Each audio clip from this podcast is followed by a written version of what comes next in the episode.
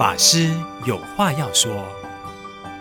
各位法师有话要说的听众朋友，大家吉祥。那在过去的一个月，我们听到志平法师从千金小姐到认识佛光山、当义工、就读佛学院，乃至于出家，经历了所有的事情哦。但在所有的起起落落当中啊，是不是有什么事情是让你自己一直记忆犹新，然后提醒你勇往直前的呢？呃，各位听众，大家吉祥，谢谢有宗法师哈。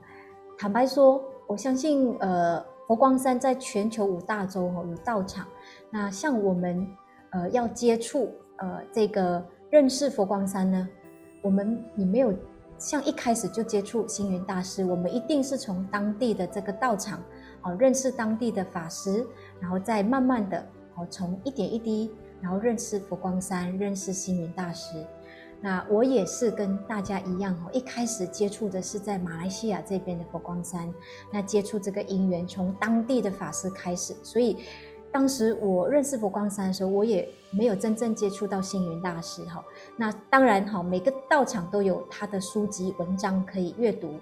那我想那时候呢，我开始呃要来佛光山进来的时候呢，我第一个。好，让我觉得很敬佩的就是我们的住持觉诚法师哈，我是深深受了他的影响。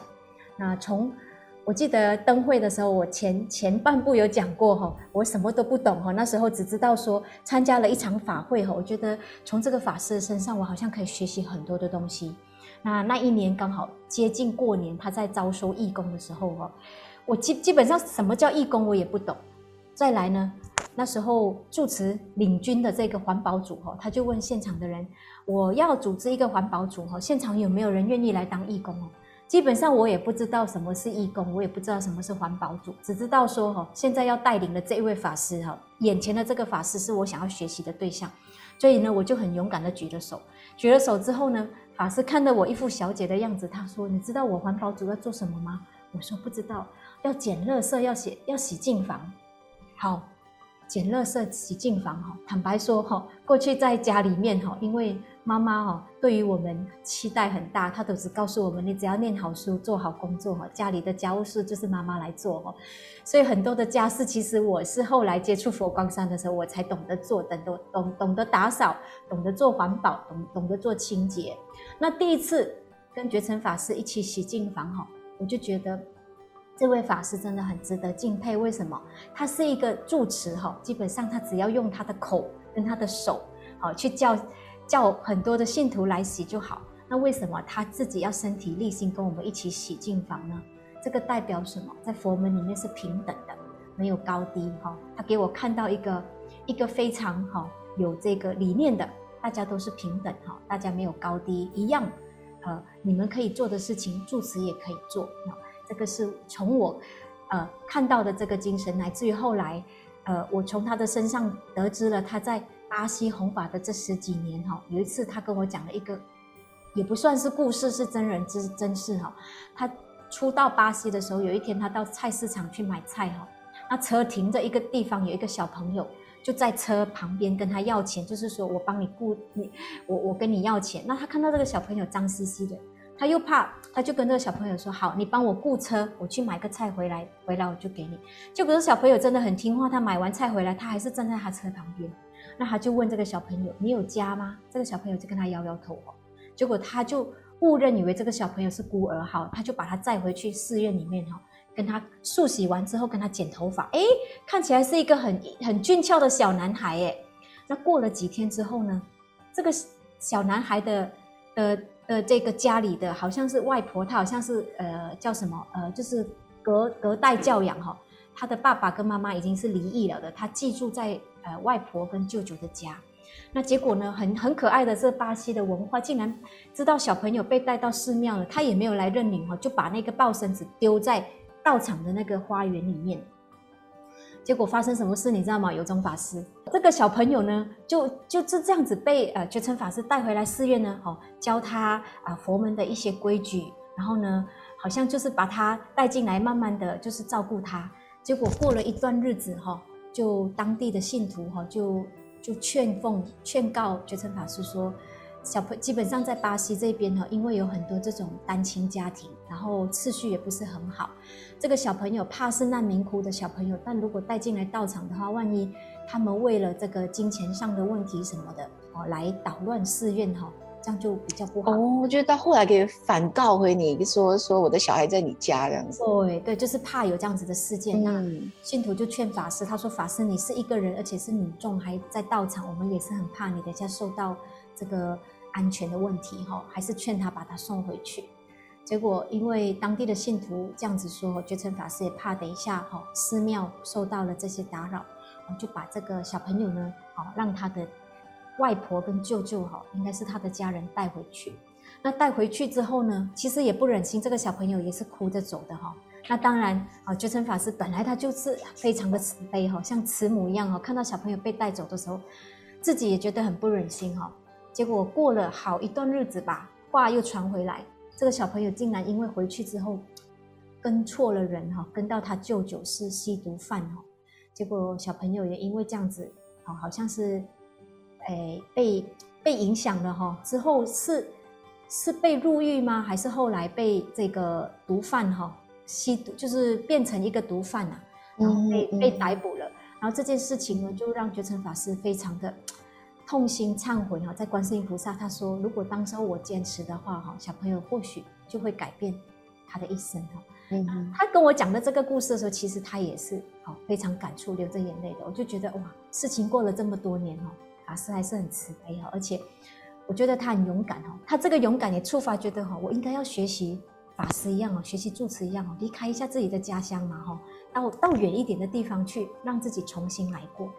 所以我就、嗯、我就很勇敢的讲说，我要去台湾读书，第一次哈离开家那么久哈，所以去了台湾。去了台湾之后呢，当然在丛林学院哈师长跟学长的这一个这个影响之下哈，我让我更加的了解，而且呢还进一步的可以接触我们的师父上人哈，我们的师父星云大师哈。那从在学院里面呢，哈老师我记得每一年哈。你记得吗？有宗法师，我们每一次水陆法会结束之后，因为学生都要出坡啊，都要去做这个搬啊收拾的动作哈。那老师每次给我们的鼓励呢，就是水陆法会忙完之后，就带我们去参学哈。哎呦呦呦，到全台各个别分院啊，这是我们最最 happy 的时候。是是我们的年代哈的时候，就是到国内的这个从宜兰啊到台北啊到台中哈去寻根之旅啦。那那一年我也是第一年的新生哈。就水陆法会之后，就跟着学长们、老师的带领之下，我们去了宜兰。那我们大家都知道哈，宜兰是我们的根哈，就是大师呢，一九四九年从这个大陆哈过来，都过来台湾的时候呢哈，原来因为人家都始终认为他是外来的和尚哈，就会在一些某一些比较敏感的课题上呢都没有办法收留他。那一直到后来又稳定了在宜兰弘法驻席的这个念佛会开始，哦，才慢慢的有。台湾的这么多的别分院，来自于好到全世界的这些弘法的足迹呀，所以那一年我当了新生哈，一路这样子听每一个别分院的住持哈主管跟我们分享师父在这里的因缘哈，真的我觉得我们的师父哦，是我第一个认识哈，从无到有，他可以这么坚持，甚至他露宿露宿参就是露呃就是在外面哈，没有人敢收留他的时候哦。他没有一个地方落脚，没有一个某某一头牙遮顶啊，就是我们讲的广东话，嗯嗯嗯、没有没有一个觉好睡，甚至吃也吃不饱，哦，睡也没有好的地方睡。可是呢，他可以坚持到他的身份依然还是一个出家人，他没有忘记他的使命是出家人，他要弘扬佛法。所以这就是不管你怎么经历所有的起起落落，你都可以。这么样的勇往直前，就是因为你有这两位这么大的一个精神标杆来一直支撑着你。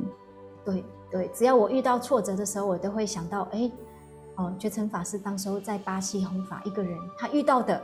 比我比我们更大，甚至于你看南北半球的这种时差的问题，他遇到问题的时候，我们是晚上哎，他要怎么求救？哦，可是他可以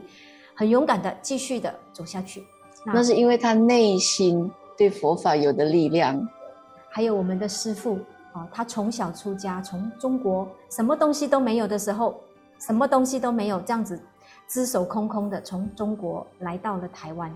然后呢，到后来哈，他白手就是什么都没有，他可以这样子从无到有创出一个奇迹。这个中间的过程，这种辛酸呐、啊，不是我们一般人可以体会到的。可是他始终没有忘记自己的使命哦。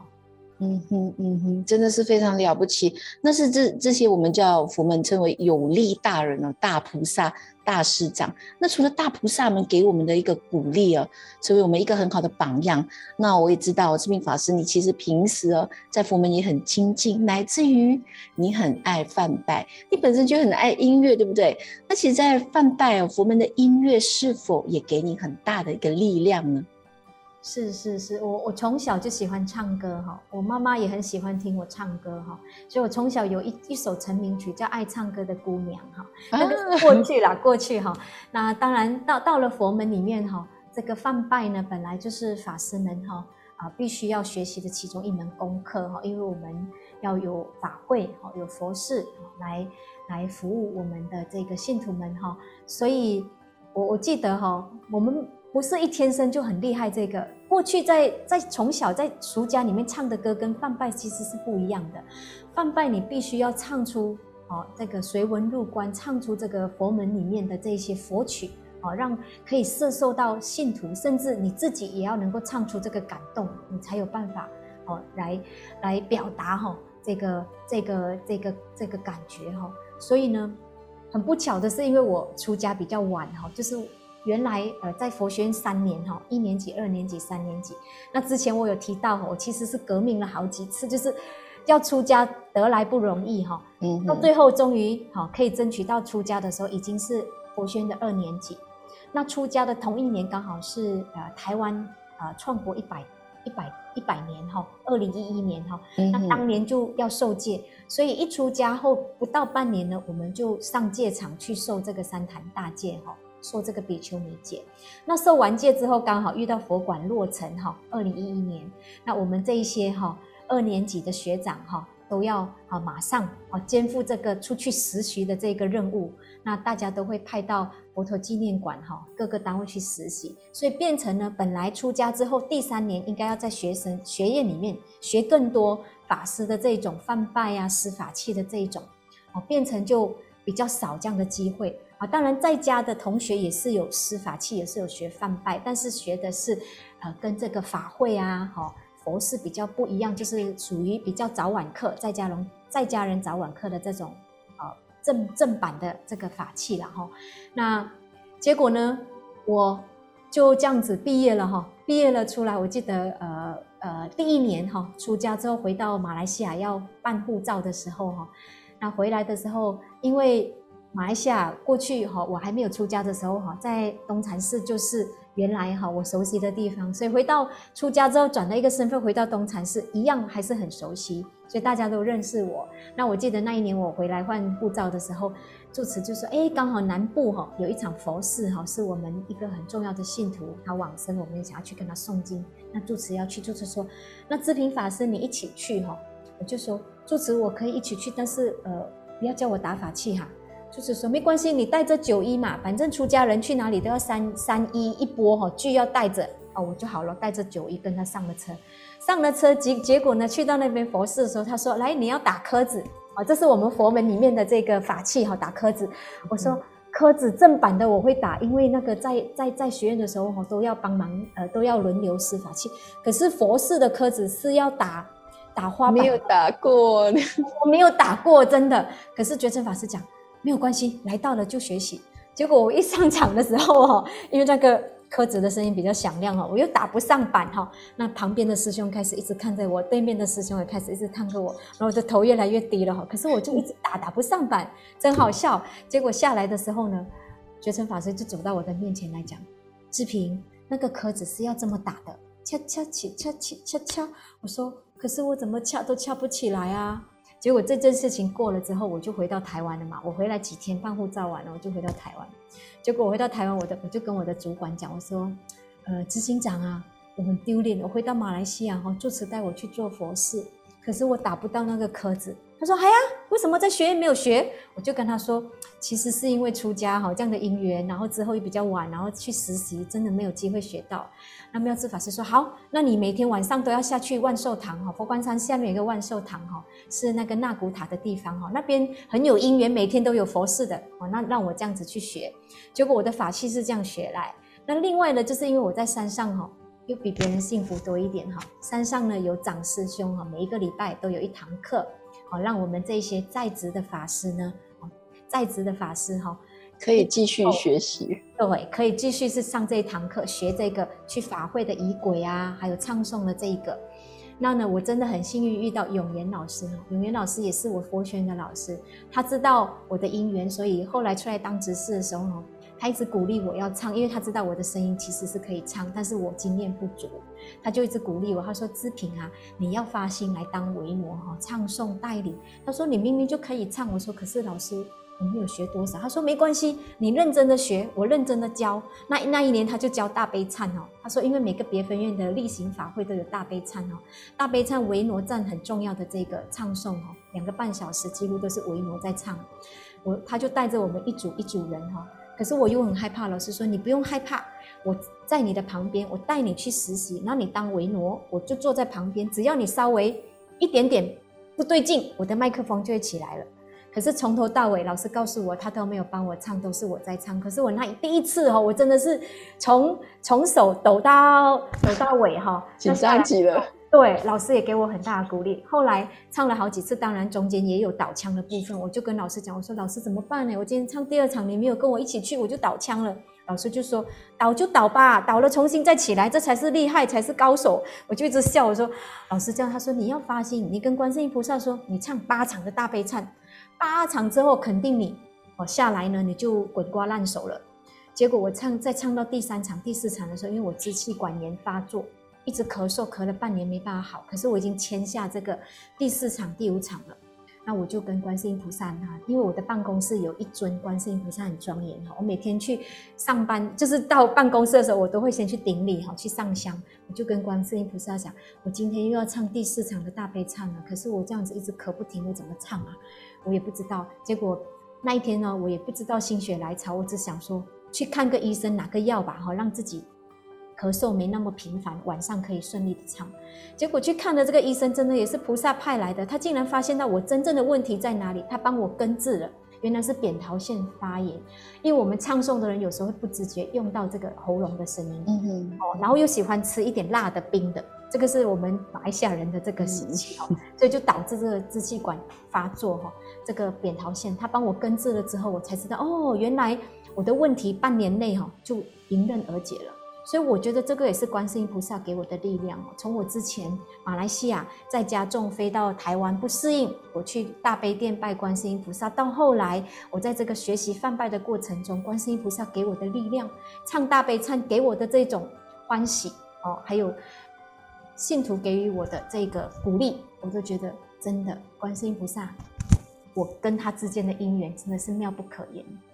感谢您，感谢您，非常感动。那我们所有的听众朋友，在一连的五周，我们都听到姿萍法师为我们娓娓道来，他认识佛光山、学佛、当佛门的义工、工作人员，然后遇到生命中的精神标杆，然后还有梵呗音乐给予他的力量，乃至于跟观世音菩萨妙不可言的因缘。我觉得这这对于我们来说，哈，也给我们所有的信众一个信念。只要我们始终贯彻，就能关关难过关关过。那感谢我们今天的嘉宾姿萍法师。那我们也向大家预告，他即将会成为接棒，成为我们其中一位主持人。那接下来大家一起期待姿萍法师又会为我们采访哪一位法师呢？那感谢大家，我们今天的节目到这里结束。阿弥陀佛。